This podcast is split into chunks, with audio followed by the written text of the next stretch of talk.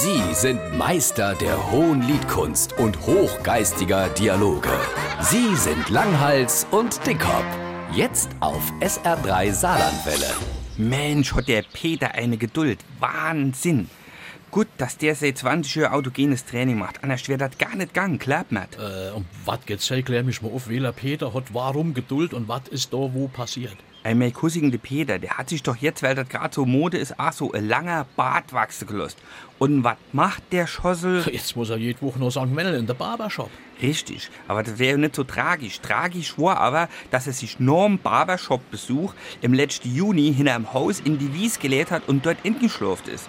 Und jetzt weißt du, Peter, wie es ist, wenn man schwanger ist. Die da Story ist mir wahrscheinlich noch mal brillmäßig abstrus, ha? Aber nur weil der Herr Schuh mich nicht ausverteilen lässt, also jetzt hierzu, hat doch während der dort geschlurft hat eine Drossel, in dem sein Bad ihr nicht gebaut und drei Eier gelehnt.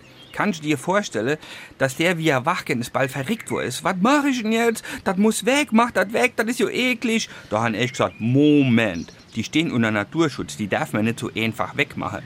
Mir beim Nabu angerufen, alles klar, der muss die ausbrüten. Konnte der 21 Tage nicht schaffen gehen und musste ruhig daheim unter der Rotlichtlampe neben der Heizung im Esszimmer huge bleiben. 21 Tage krankgeschehen, Schwangerschaftsurlaub, Mutterschutz.